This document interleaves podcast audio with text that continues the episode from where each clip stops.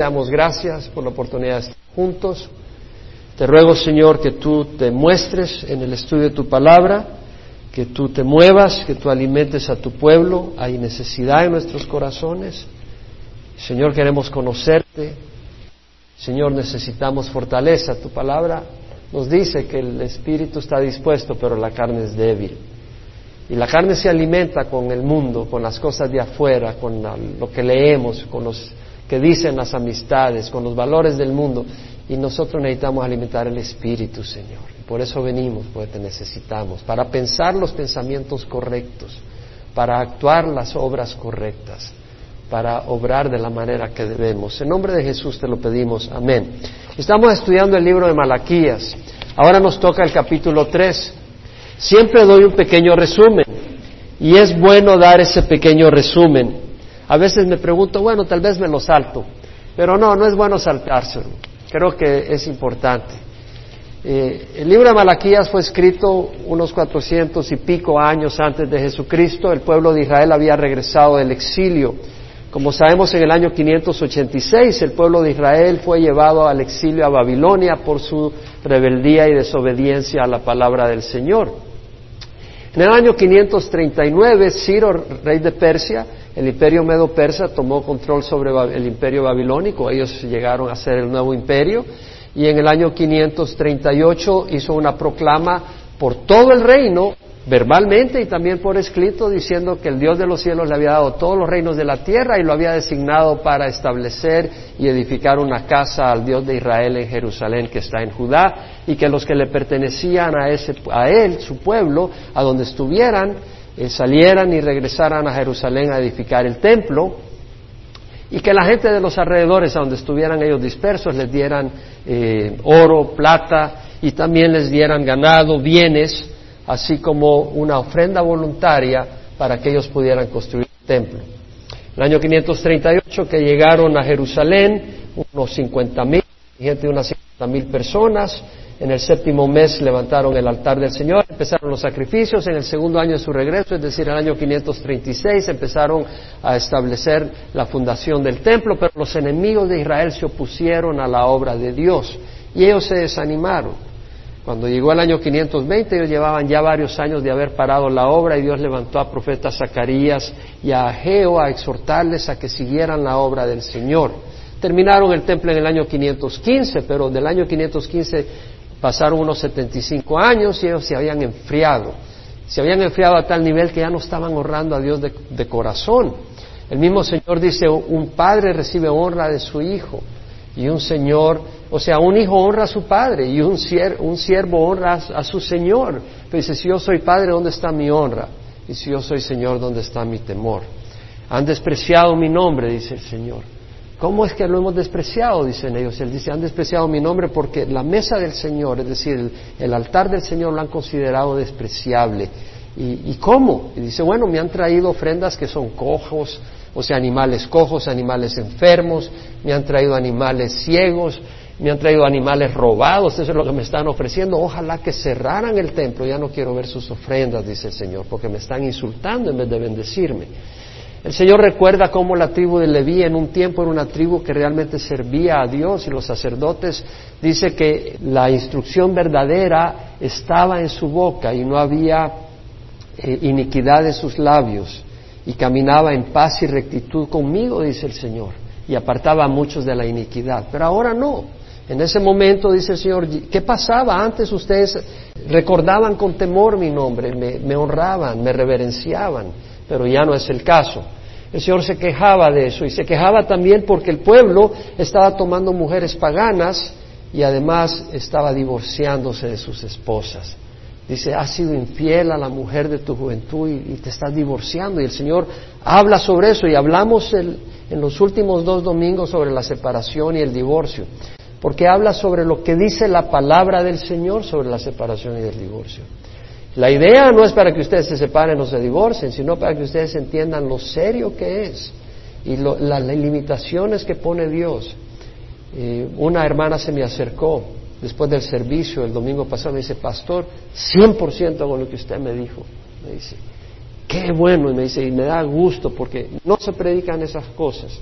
y, hay una seriedad en lo que es lo que Dios dice al respecto. Y luego me dice, ¿sabe qué me dice? Mi cónyuge me fue infiel, pero le voy a decir algo. Yo me separé de mi cónyuge, pero le rogué al Señor, perdoné a mi cónyuge y ahora tengo un buen matrimonio. ¿Sabes qué? Dios tiene poder. Yo no sé si Dios puede sanar tu matrimonio o no, sé que lo puede sanar. Depende de dos personas también, pero Dios tiene poder. Yo creo que cada uno debe buscar al Señor y ser fiel al Señor en el llamado que Dios nos llama a serle fiel a Él con nuestros cónyuges y con nuestros hijos. Vamos a continuar entonces ahora con el capítulo 3 donde dice Malaquías, sea aquí yo envío a mi mensajero, y él preparará el camino delante de mí, y vendrá de repente a su templo el Señor a quien vosotros buscáis, y el mensajero del pacto en quien vosotros os complacéis, he aquí viene, dice Jehová de los ejércitos. Me llamó la atención esto, que dice, después de estar hablando de dónde le estaba fallando el pueblo de Israel, el Señor dice, yo envío a mi mensajero y él preparará el camino delante de mí. Y vendrá de repente a su templo el Señor a quien vosotros buscáis. Ellos estaban buscando un libertador. Ellos estaban buscando a su Mesías. Ellos estaban esperando a su campeón, a su, a su líder descendiente de David que iba a tener un reino universal, porque el Antiguo Testamento estaba lleno de profecías sobre eso. Malaquías fue el último profeta del Antiguo Testamento antes de Juan Bautista.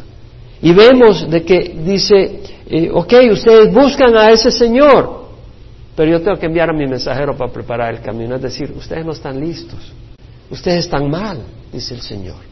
Yo tengo que prepararlos. El pueblo no estaba listo para recibir al Señor, a su Dios, a su Mesías, a su libertador, al rey que esperaban. Dios tenía que enviar a su mensajero para preparar corazones, si no los destruiría a todos. Hoy en día estamos esperando a nuestro Señor. Yo creo que el Señor dice, ¿estás preparado para recibirme? Porque si yo vengo, ¿te vas a quedar? Veamos acá varias cosas. Es importante instruir, porque uno puede predicar y emocionante y todo, pero queremos instruir y conocer muchas cosas acá. Una de las cosas que leemos acá es que dice, Él prepara el camino delante de mí verá de repente y vendrá de repente a su templo el Señor. La palabra Señor aparece, la letra S en mayúscula y el resto en minúscula, porque la palabra es Adón en el hebreo. Y luego dice, He aquí viene, dice Jehová de los ejércitos. La palabra Señor ahí, que yo menciono como Jehová, es Señor todo en letras mayúsculas porque en el hebreo, cuando la Biblia de las Américas pone en letras mayúsculas el nombre Señor, cada una de las letras es porque en el hebreo es Jehová. Entonces son dos palabras distintas. En el primero él dice, vendrá de repente a su templo el Señor. La palabra Señor es Adón y ese es un título. La palabra Señor es un título, como cuando ahora hoy en día decimos Señor fulano, ¿cómo está? El nombre, el Señor no es un nombre, es un título. Y ese era un título de respeto y de honor dado, por ejemplo, en el tiempo del Antiguo Testamento a un amo, a alguien encargado del hogar. Era a alguien que era cabeza de un hogar, a un esposo, la esposa le llamaba Señor, como símbolo de respeto. Sara llamaba a su esposo Señor. A, un dueño de una propiedad le hacían referencia a él como Señor. A un profeta. A una persona con mayor honor y dignidad en la sociedad, por ejemplo, a un gobernador, a un rey lo llamaban Señor, pero también a Dios. Así como nosotros le decimos a alguien Señor fulano, pero también cuando hablamos con Dios, Señor, ayúdame, o Señor, guíame. Entonces vemos que el término Señor se ocupaba en Antiguo Testamento como se ocupa hoy en nuestro lenguaje. ¿Sí? ¿Me explico? Ese es el título, pero el nombre Señor es un título. Entonces, ¿a quién se está refiriendo cuando dice vendrá a su templo el Señor? Ahora, la palabra Señor, Jehová, que aparece al final de ese versículo, ese es el nombre de Dios, Jehová. Y ese quiere decir en el hebreo el existente. Es una palabra que también quiere decir the becoming one, el que se convierte en lo que se convierte en el pan que necesitamos, en el agua sedienta que tenemos, en la salud que necesitamos, en la salud mental, la salud emocional, en la vida que aspiramos, en la eternidad que buscamos en la paz. Él es el príncipe de paz. Él se convierte en esas cosas. Entonces, ¿a quién se está refiriendo cuando dice vendrá de repente a su templo el Señor, cuando dice el Adón? Bueno, se está refiriendo a Dios mismo. Porque si usted se da cuenta, dice vendrá de repente a su templo el Señor. Y el único que es dueño del templo es Dios. Nadie puede decir yo voy a mi templo. Vamos al templo de Dios. Sí, o podemos decir en mi congregación, ¿verdad? Esa es mi iglesia, pero no en el sentido de que es mi templo. Es decir, el templo pertenece a Dios y cuando dice vendrá de repente a su templo el Señor, a quien vosotros buscáis, está hablando de Dios. En el Antiguo Testamento hay muchas referencias de la venida de Dios. Malaquías está aquí haciendo referencia de que va a venir Dios a su templo y que antes de enviarlo va a venir, va, a venir un mensajero. Ahora, Malaquías hace referencia a algo que ya muchos profetas en el Antiguo Testamento mencionan. Por ejemplo, Isaías 9, 6 al 7 dice, un niño nos ha nacido, un hijo nos ha sido dado, y la soberanía reposará sobre sus hombros, es un gobernador, y se llamará su nombre admirable, consejero, Dios poderoso, Padre eterno, príncipe de paz. El aumento de su soberanía y de la paz no tendrán fin sobre el trono de David y sobre su reino, para afianzarlo y sostenerlo con el derecho y la justicia. El celo de Jehová de los ejércitos hará esto. Entonces está hablando que es un Dios. Se llamará Dios poderoso, pero también es un hombre, porque dice un niño nos ha nacido. Es un niño, es un, es un ser humano también. Y también ha sido entregado por alguien. Un hijo nos ha sido dado. Y veremos que es gobernador, eh, eh, la soberanía reposará sobre sus hombros. Y el aumento de su soberanía, es decir, es un reino universal, no tendrá fin. Es un reino de paz. Isaías profetizó, eso, de un Dios y también de un hombre, en la misma persona. Un poco misterioso, un poco que uno dice, bueno, quiero conocer más a esta persona de la que está hablando Isaías. Isaías 5.2 dice, pero tú, Belén Éfrata, aunque eres pequeña entre las familias de Judá, de ti me saldrá el que ha de ser gobernante en Israel, y sus orígenes son desde tiempos antiguos, desde los días de la eternidad. Miqueas profetizó de la venida de alguien, pero tú, Belén Efrata, aunque Belén quiere decir casa de pan, Efrata fructífero, pero tú, Belén Efrata, aunque eres pequeña entre las familias de Judá, entre las tribus de Judá, de ti me saldrá el que ha de ser gobernante en Israel y cuyos orígenes, ahora alguien puede decir, bueno, entonces el que nació en Belén tenía un origen, tenía un principio. No, no es así. No tenía un principio. La palabra orígenes, y voy a hablar un poco de eso, para empezar dice sus orígenes son desde tiempos antiguos, desde los días de la eternidad. Está diciendo Miqueas que el que nacería en Belén existía antes, era preexistente. Los testigos de Jehová dicen sí era preexistente, era un ángel creado por Dios que se encarnó y nació en Belén, pero ya existía antes. Pero sí existía antes, pero no tenía un origen de creación. Jesús no fue creado. Para empezar, la palabra orígenes, por eso es importante a veces estudiar el hebreo, la palabra en hebreo. La palabra orígenes en el hebreo es motzah, que viene de la palabra motzah, que quiere decir lugar de salida un punto de salida y por eso se puede significar el este, porque de ahí sale el sol, pero también quiere decir salidas. Y algunas traducciones en inglés la traducen origins, orígenes, pero hay varias, como la New King James Version, la King James Version y la New American Standard, que la traducen salidas, goings, forth, en plural. El hebreo es plural. Entonces no puede ser orígenes, porque una persona puede tener un origen, no orígenes, pero sí puede tener salidas es decir, sale varias veces. Entonces realmente los orígenes, las salidas, una mejor traducción sería sus salidas son desde tiempos antiguos, desde los días de la eternidad. Y las salidas del Señor Jesús existen desde que fue creado el mundo. Él fue quien creó el mundo, dice la palabra del Señor en Juan.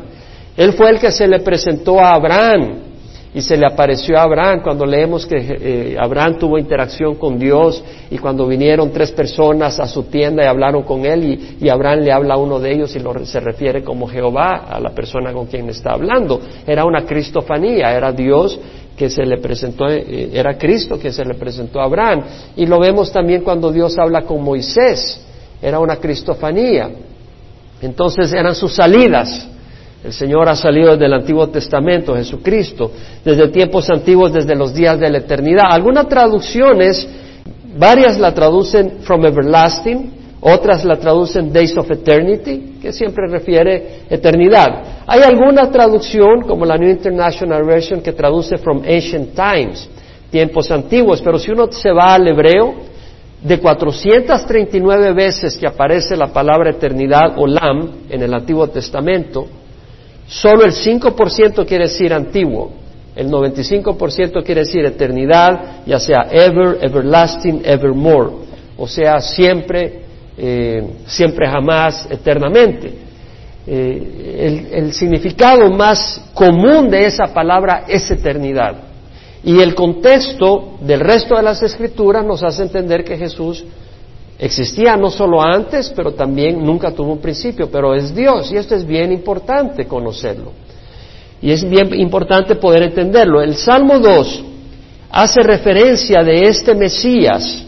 Salmo 2 hace referencia a este Mesías. En el versículo 6 dice, pero yo he consagrado a mi rey sobre Sión, mi santo monte.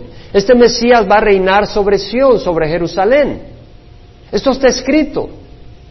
Ciertamente anunciaré el decreto de Jehová que me dijo, mi hijo eres tú. Este Mesías es hijo de Dios. Yo te he engendrado hoy. Es engendrado por Dios.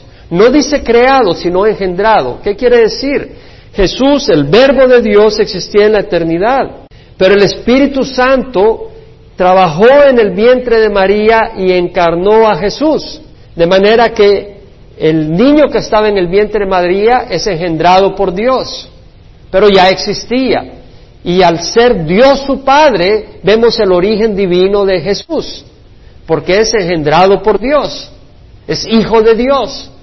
No en el sentido natural de un padre que eh, Jesús no era hijo de José, era hijastro de José, porque no fue engendrado por José, fue engendrado por Dios mismo. Eso lo está mencionando la Escritura. Dice, tú los y dice, pídeme y te daré las naciones como herencia tuya y como posesión tuya los confines de la tierra. Le está dando a este hijo toda la tierra, le está dando todo el planeta Tierra para que lo gobierne. Y dice, ahora pues, oh reyes, mostrad discernimiento, recibid amonestación, amonestación, oh jueces de la tierra, adorad a Jehová con reverencia y alegraos con temor, honrad al Hijo, para que no se enoje y perezcáis en el camino, puede pues inflamarse de repente su ira. Cuán bienaventurados son los que en él se refugian. Entonces está hablando de honrar al Hijo, está hablando del Hijo, este Mesías que habló David, que es niño, que es el Hijo dado, es un Hijo dado, vemos que es el Hijo de Dios por el Salmo 2, porque es engendrado por Dios. Vemos que es hombre y vemos que es Dios. Miquea nos dice que es desde los días de la eternidad el significado más lógico y está en totalmente de acuerdo con esto. Ahora, si vamos al Salmo 96, versículo 11, hermanos, la, la iglesia está sufriendo, la iglesia universal, ataque de Satanás. La iglesia presbiteriana esta semana en Estados Unidos aprobó el ordenar pastores homosexuales, pastoras homosexuales. Ya sabemos que la iglesia anglicana ha hecho eso, esta cosa. La iglesia universal, no la verdadera, pero la que se dice cristiana universalmente, muchos dicen somos, somos la iglesia de Dios, pero se están, está cometiendo apostasía. Y, y nosotros estudiamos la palabra del Señor porque el Señor tendrá aquellos que son fieles a su palabra, porque la palabra nos aparta del engaño. Y es muy importante estudiar la palabra del Señor. Ya otros ya niegan la deidad de Jesús, otros niegan la virginidad de María, el nacimiento virgen de Jesucristo, o que, Jesús no cometió pecado, cosas que son doctrinas condenatorias.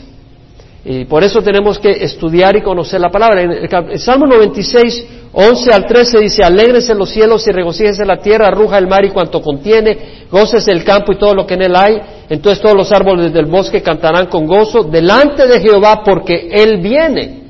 Miqueas habla de que Dios va a venir a su templo.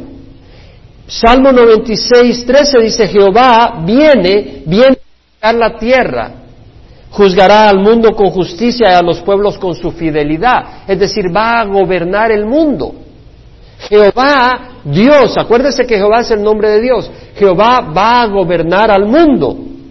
En Zacarías capítulo 2, versículo 10 al 11 dice, canta de júbilo y alégrate, oh hija de Sión, porque aquí vengo y habitaré en medio de ti, declara Jehová.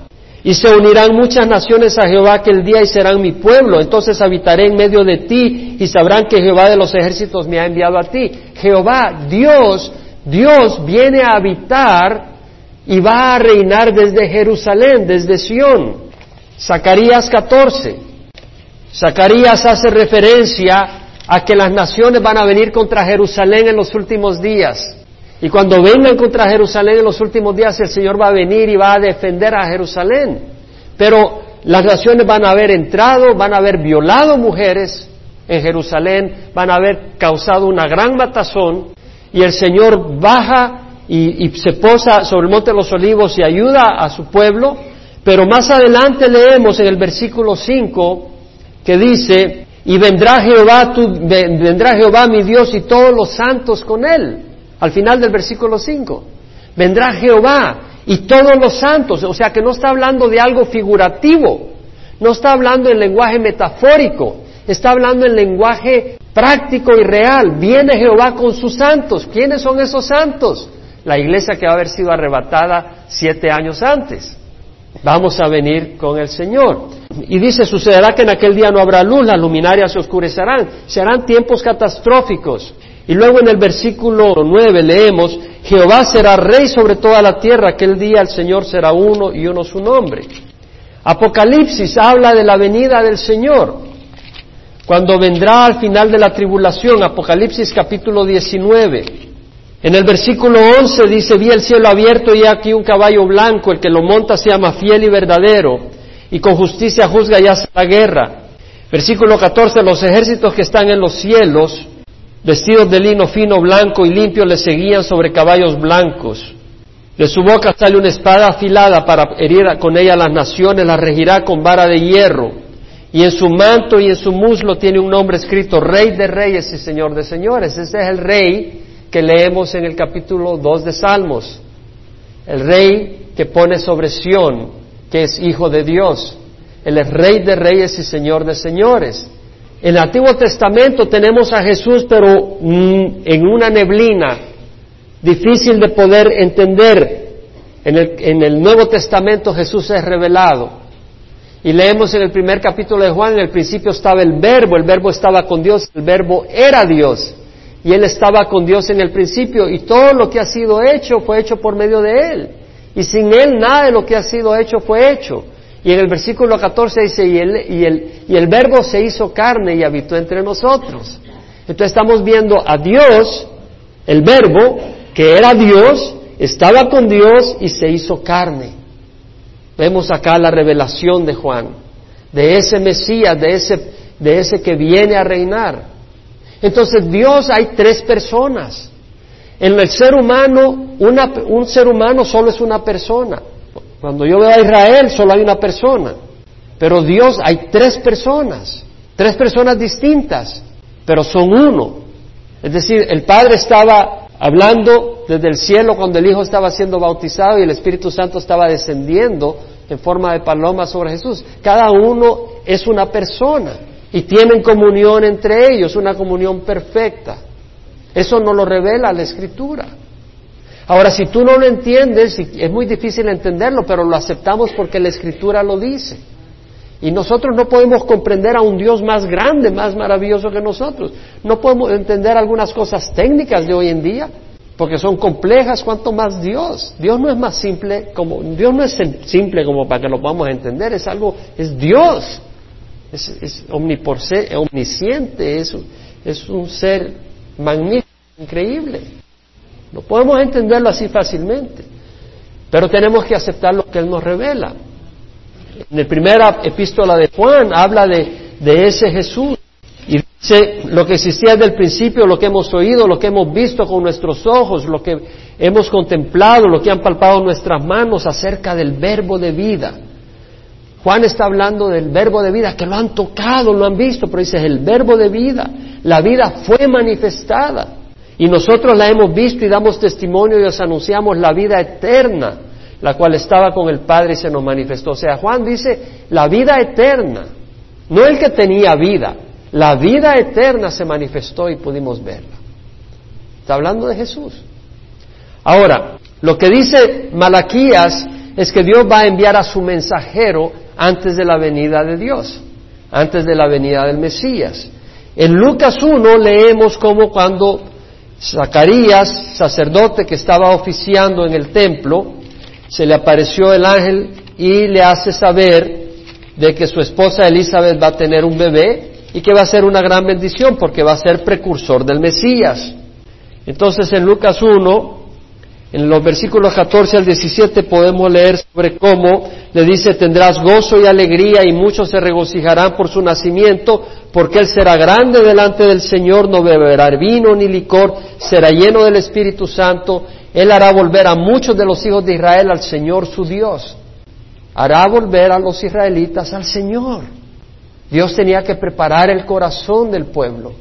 El corazón del pueblo no estaba cerca de Dios como en los días de Malaquías. El pueblo estaba, le daba a Dios las obras.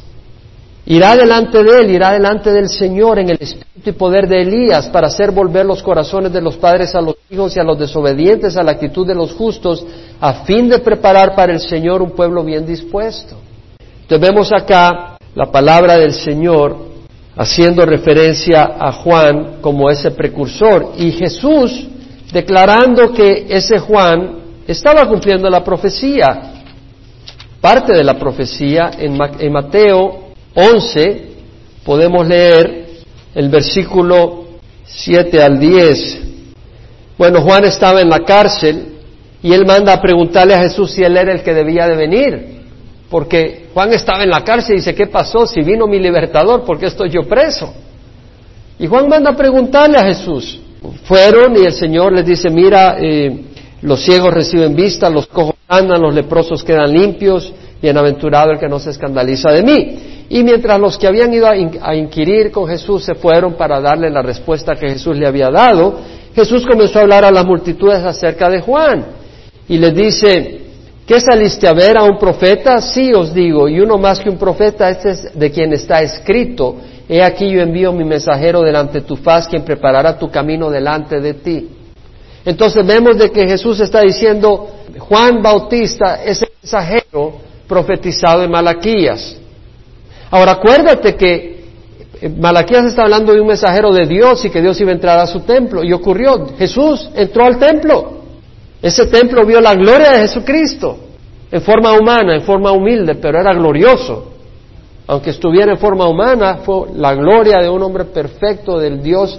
Eh, Jesús nunca dejó de ser Dios.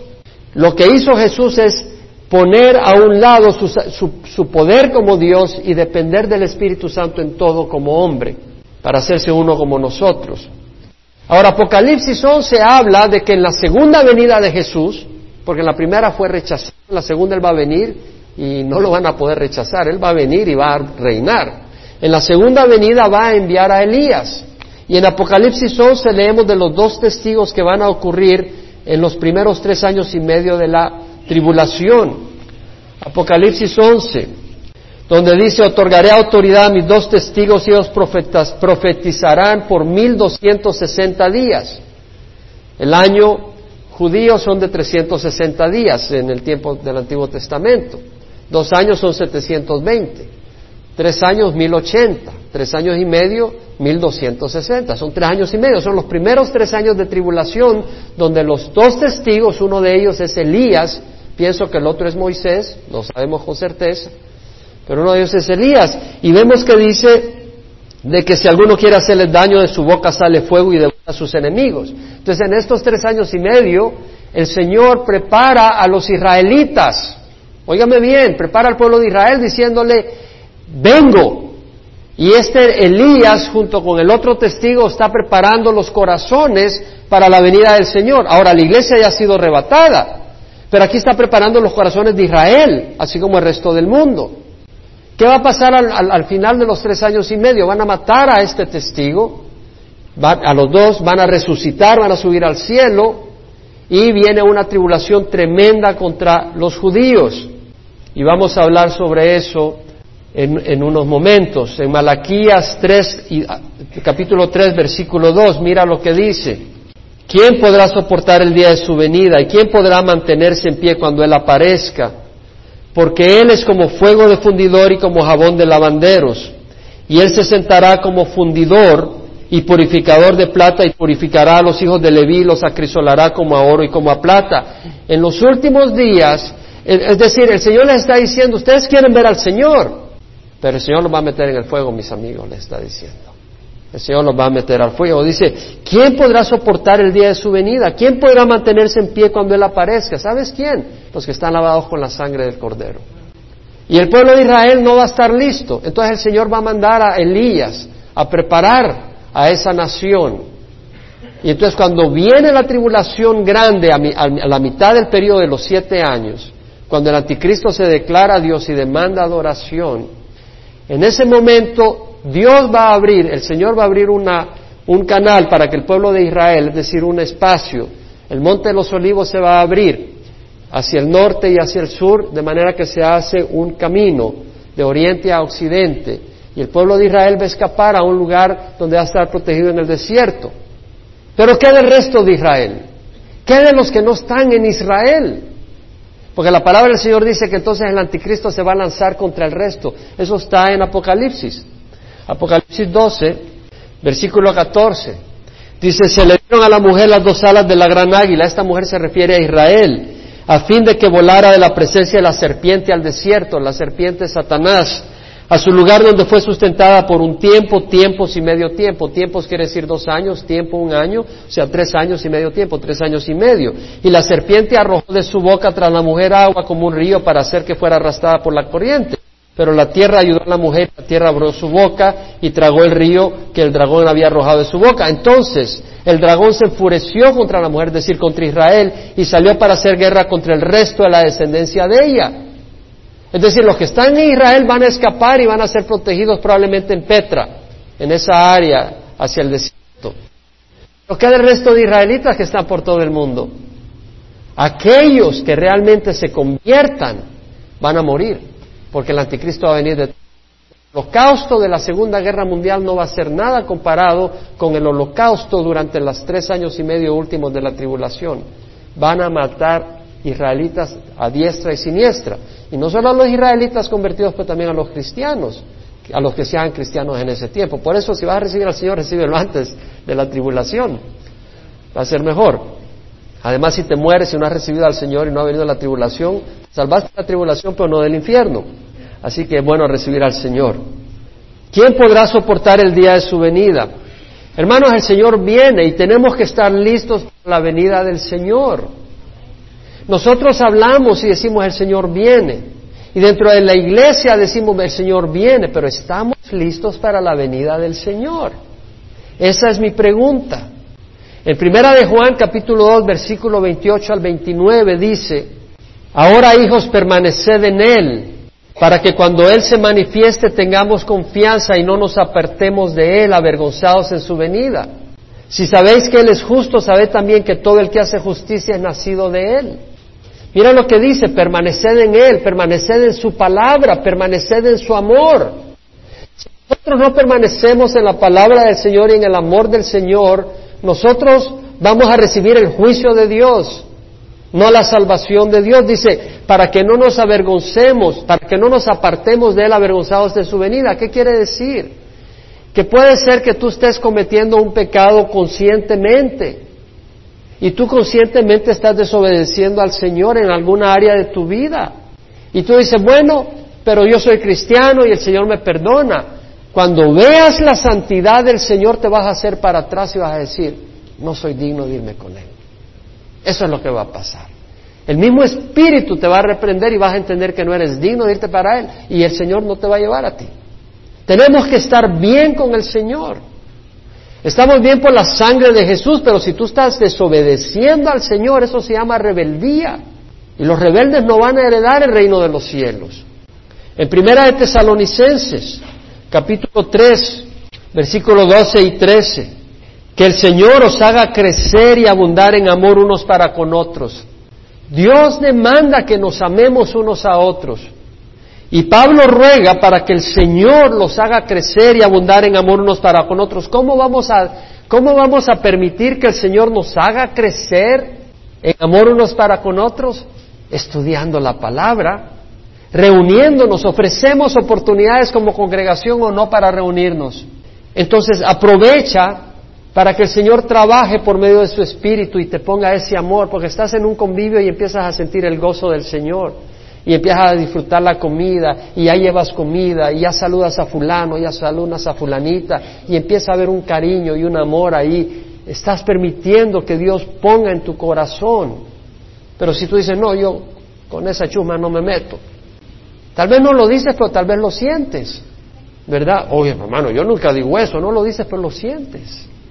Entonces dice, ¿qué pasó? No eres parte del pueblo de Dios. Porque si tú nos ves como chusma, no eres parte del pueblo de Dios. Pero lo que te puedo decir es que cuando yo recibí a Jesucristo, cada cristiano que, me, que sabía que era cristiano, mi corazón se regocijaba de alegría. Independiente que si era pelón o no era pelón, si era salvadoreño o mexicano o gringo, o ruso. Si tenía a Jesús era mi hermano. Entonces dice, a fin de que Él afirme vuestros corazones irreprensibles en santidad delante de nuestro Dios y Padre en la venida de nuestro Señor Jesús con todos sus santos. Tenemos que estar irreprensibles. Y el único que nos va a afirmar irreprensibles es el Señor. Tiene que afirmar nuestros corazones irreprensibles en santidad. Hermanos, caminar en santidad en la cultura de hoy en día es dificilísimo. Necesitamos del Señor, necesitamos reunirnos, necesitamos orar juntos. En 1 Tesalonicenses capítulo 5, versículo 4, hermanos, no estáis en tinieblas para que el día os sorprenda como ladrón. Sois hijos de luz, no somos de la noche, no durmamos como los demás, dice Pablo, estemos alerta y seamos sobrios. Los que duermen de, noche duermen, aunque algunos se duermen aquí de día. Y los que se emborrachan de noche se emborrachan. Pero puesto que nosotros somos de día, seamos sobrios, habiéndonos puesto la coraza de la fe. Necesitamos fe. hermanos, viene el enemigo y nos desanimamos. Y cuando nos desanimamos, ¿sabes qué quiere decir el desánimo? Falta de fe. ¿Cierto? Ese es el desánimo. Necesitamos buscar del Señor. Si te sientes desanimado y en falta de fe, no te escondas en una cueva. Ven a la iglesia. Busca a la familia del Señor para crecer en el amor y en la fe del Señor. Y por yelmo la esperanza y la salvación, Dios no nos ha destinado para ira, sino para salvación. Versículo 11, alentaos los unos a los otros. ¿Cómo nos vamos a alentar si no, no, no vienes cuando estamos reunidos? Y edificaos el uno al otro como lo estáis haciendo. Las palabras del Señor en Mateo 7, 22 y 23 me aterrorizan. ¿Me oye? Me aterrorizan, vaya a ellas. El Señor dice, muchos me dirán en aquel día, Señor, Señor, ¿no profetizamos en tu nombre? ¿Y en tu nombre echamos fuera demonios? ¿Y en tu nombre hicimos milagros? Y Él os dirá, jamás os conocí apartados de mí, hacedores de iniquidad. A mí me aterrorizan esas palabras.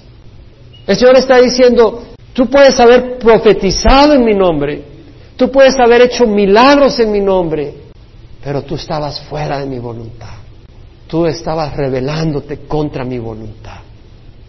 El Señor va a decir, apartaos de mí, hacedores de iniquidad. Esos versículos vienen después de que Jesús dice, no todo el que me dice Señor, Señor, entrará en el reino de los cielos. ¿Sabe qué, hermanos? Nosotros conocemos la palabra del Señor mentalmente un poco, ¿verdad? Pero ¿saben lo que nos deseamos hacer? Que esa palabra se encarne. Así como el verbo se encarnó en Jesucristo, esta palabra se tiene que encarnar en nosotros. En otras palabras, que no solo seamos una grabadora que puede repetir palabra del Señor, pero que vivamos la palabra del Señor en nuestras vidas. Y para ello yo necesito del Señor. No basta mi esfuerzo, no basta mi disponibilidad, yo necesito que el Señor me ayude. Yo le clamo al Señor y le digo, Señor, ayúdame. Ayúdame a serte fiel. Ayúdame a no caer. Aumenta mi amor para ti. Fortalece mis manos y mis pies. Hay momentos en que estamos muy fuertes y hay momentos que nos sentimos muy débiles. Tanto como cuando estamos fuertes como cuando estamos débiles, somos débiles de todas maneras. Si el Señor remueve su brazo, nos caemos como fruta madura. Y necesitamos del Señor, hermano, no es broma cuando dice el Señor, muchos me dirán en aquel día, Señor, Señor, ¿no profetizamos en tu nombre? En tu nombre echamos fuera demonios y en tu nombre hicimos muchos milagros y Él os dirá, jamás os conocí. Pero yo te conocí, jamás os conocí. Señor, yo iba a tal, jamás os conocí, apartados de mí, hacedores de iniquidad. Malaquías 3, versículos 2 y 3 dice, ¿quién podrá soportar el día de su venida y quién podrá mantenerse en pie cuando Él aparezca? Hermanos, aquellos que están caminando en rectitud, no perfectos, pero sí lavados por la sangre de Jesús. Y porque estamos lavados por la sangre de Jesús, caminamos en temor santo de Dios, buscando hacer su voluntad. Y dice, y serán los que presenten ofrendas en justicia al Señor. O sea, después de acrisolar, poner en el crisol, en el fuego al pueblo de Israel, ellos van a entonces presentar ofrendas al Señor que van a ser agradables. Entonces será grata a Jehová la ofrenda de Judá y de Jerusalén como en los días de antaño y como en los años pasados. Es Dios quien purifica a su pueblo. Me salté unos pedazos, pero bueno, como referencia, Jeremías 30, versículo 4 al 9, habla del sufrimiento de Israel en los últimos días. Va a ser peor que mujer en dolores de parto. En Mateo 24, 15 al 22 habla del Señor hablando de esa tribulación que viene. Ahora es Dios el que purifica, Él es el que los pone en el fuego. En el Levítico 28 dice el Señor, guardad mis estatutos y cumplidlos, yo soy Jehová que os santifico.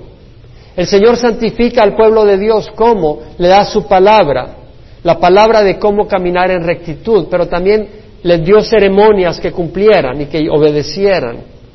Y las obedecieron y eso los separó del resto de los gentiles.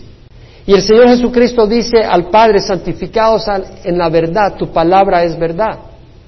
Es decir, cuando nosotros estudiamos la palabra del Señor, esa palabra nos enseña cómo debemos de obrar, cómo debemos de actuar.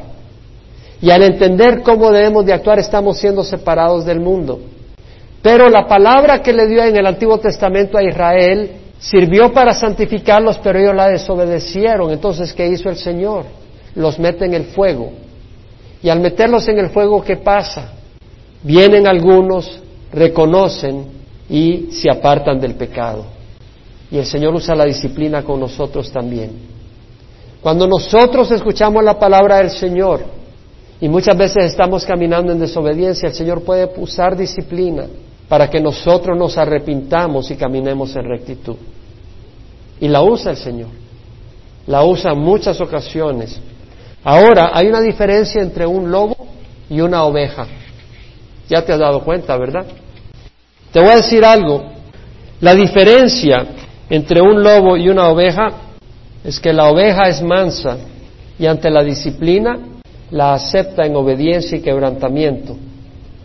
Y esa disciplina produce corrección, justicia y santidad. Al lobo, cuando tú lo disciplinas, se te tira encima y te muerde. Cuando Dios nos está disciplinando, ¿cómo respondemos? En Malaquías 2, 5 al 6, el Señor habla y dice, me reverenció y estaba lleno de temor ante mi nombre. La verdadera instrucción estaba en su boca y no se hallaba iniquidad en sus labios. En paz y rectitud caminaba conmigo, apartaba a muchos de la iniquidad. Que haya buena instrucción en nuestra boca, que nuestros labios no tengan iniquidad que caminemos en rectitud y paz con Dios, no a la vista de los hombres necesariamente, pero con Dios. En Hebreos 12, 10 al 11 dice, Él nos disciplina para nuestro bien, para que participemos de su santidad.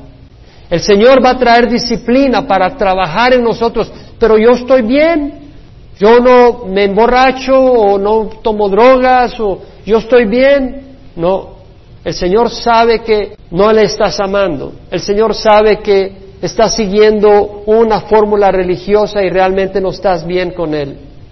El Señor sabe que en tu vida privada no oras, no lees la palabra, no buscas de Dios. Tienes que convenir a la iglesia una vez ya lo que dejaste calmado, ya te compraste el tiquete al cielo, ticket to heaven. Pero Él nos disciplina para que participemos de su santidad. Al presente ninguna disciplina parece ser causa de gozo, sino de tristeza. Sin embargo, a los que han sido ejercitados por medio de ella les da fruto apacible de justicia. Hay la posibilidad que nos rebelemos cuando Dios nos disciplina. Dios no nos solo nos disciplina como un castigo, una persona que va a ir a las Olimpiadas necesita una rigurosidad, una disciplina fuerte para estar preparado. Y el Señor nos pone en disciplina para moldearnos a la imagen de Jesús. Y cuando nos está disciplinando, hay momentos donde tenemos que hacer como Jesús en Getsemaní, Señor, no mi voluntad, sino la tuya. Porque estamos en las pruebas. El problema es que muchas veces en la disciplina nos revelamos y decimos, me voy a ir al mundo. ¿No existe esa tendencia? ¿Quién puede decir amén? Sé honesto. ¿Cómo lo sé? No lo leí, lo sé. Existe esa tendencia. El temor a Jehová es el principio de la sabiduría. Los necios desprecian la sabiduría y la instrucción, dice la palabra del Señor. El Señor Jesucristo soportó la cruz porque tenía el gozo puesto delante de Él de lo que venía. Nosotros debemos de soportar el sufrimiento y las luchas porque viene algo bueno delante. Ahora, en Malaquías 3.5, vamos a leer hasta el 6, en Malaquías 3.5 dice, me, acerqué, me acercaré a vosotros para el juicio y seré un testigo veloz contra los hechiceros, contra los adúlteros, contra los que juran en falso, contra los que oprimen al jornalero en su salario, a la viuda y al huérfano, contra los que niegan el derecho del extranjero y los que no me temen, dice Jehová de los ejércitos. Mira lo que dice el Señor. Los hechiceros, es decir, aquellos que practican la magia. La palabra hechicero en el hebreo, kashaf, quiere decir susurrar, un encantamiento, una palabra mágica para hacer algo. Y aquí está hablando el Señor que los que practican limpias, oh, no me, no me logro sanar, voy a que me echen una limpia. Esa es hechicería. Los que consultan el horóscopo, los que andan con espiritismo, vamos a consultar con... Los que consultan con muertos, Voy a, voy a orar con San Pedro, voy a pedirle a San Pedro que me ayude, está consultando con un muerto. Los que consultan con muertos, el espiritismo, la adivinación, todo esto. Los hechiceros, dice. Los adúlteros. No, eso no es adulterio, eso es libertad sexual. Somos modernos, no somos arcaicos. No, el Señor dice adulterio y es grave. Satanás tiene engañado a los Estados Unidos porque acá, si tú no estás casado, la fornicación se promueve en las escuelas, les dan condones a los muchachos, ofrecen anticonceptivos a las muchachas. En la universidad, en 1976, cuando yo fui a la Universidad de Ann Arbor en Michigan, ya ofrecían a los estudiantes anticonceptivos por todos lados. La cultura cree que está bien, pero el Señor no lo ve bien. A los que juran en falso, es decir, usar el nombre de Dios sabiendo que estás mintiendo, que no vas a hacer lo que estás prometiendo, estás usando a Dios para poder engañar a alguien. Los que oprimen al jornalero en su salario. Alguna persona tal vez no le paga lo que debe a su jornalero. Tal vez le, estoy hablando en otro país o acá, tal vez tiene que pagarle cinco, lo que es justo, y le da tres porque sabe que está sin en necesidad, sabe que no tiene alternativa y le va a dar tres y va a hacer su dinero y con ese dinero va a pasear y hacer una gran fortuna, pero a costa del sufrimiento del jornalero. El Señor no lo ve como cualquier cosa liviana. No importa que vayas tres veces a la semana a la iglesia, si estás oprimiendo a los obreros que trabajan para ti, el Señor te lo va a echar en cara un día y tu religión va a, va a valer cero a la viuda, al huérfano. Póntete a pensar a alguien que tome ventaja de la viuda y del huérfano, pero esa es la naturaleza humana. Toma ventaja del, que puedes tomar ventaja. Contra los que niegan el derecho al extranjero. Cosa seria. Oh, no tienes papeles, te voy a dar dos dólares nomás para que me hagas esto por hora. Dice, bueno, no, pero yo voy a la iglesia y diezmo. Va a ser cosa seria. Y los que no me temen. En otras palabras, si tú sabes que Dios va a juzgar, tú quieres conocer lo que Dios dice. Y si tú sabes lo que Dios dice y lo ignoras, es no temer a Dios. ¿Y sabes qué? Nosotros no tememos a Dios como, le debemos, como debemos temor a Él. No le, no le tememos, no le honramos como debemos. Yo estoy convencido, porque muchas veces fallamos en su palabra.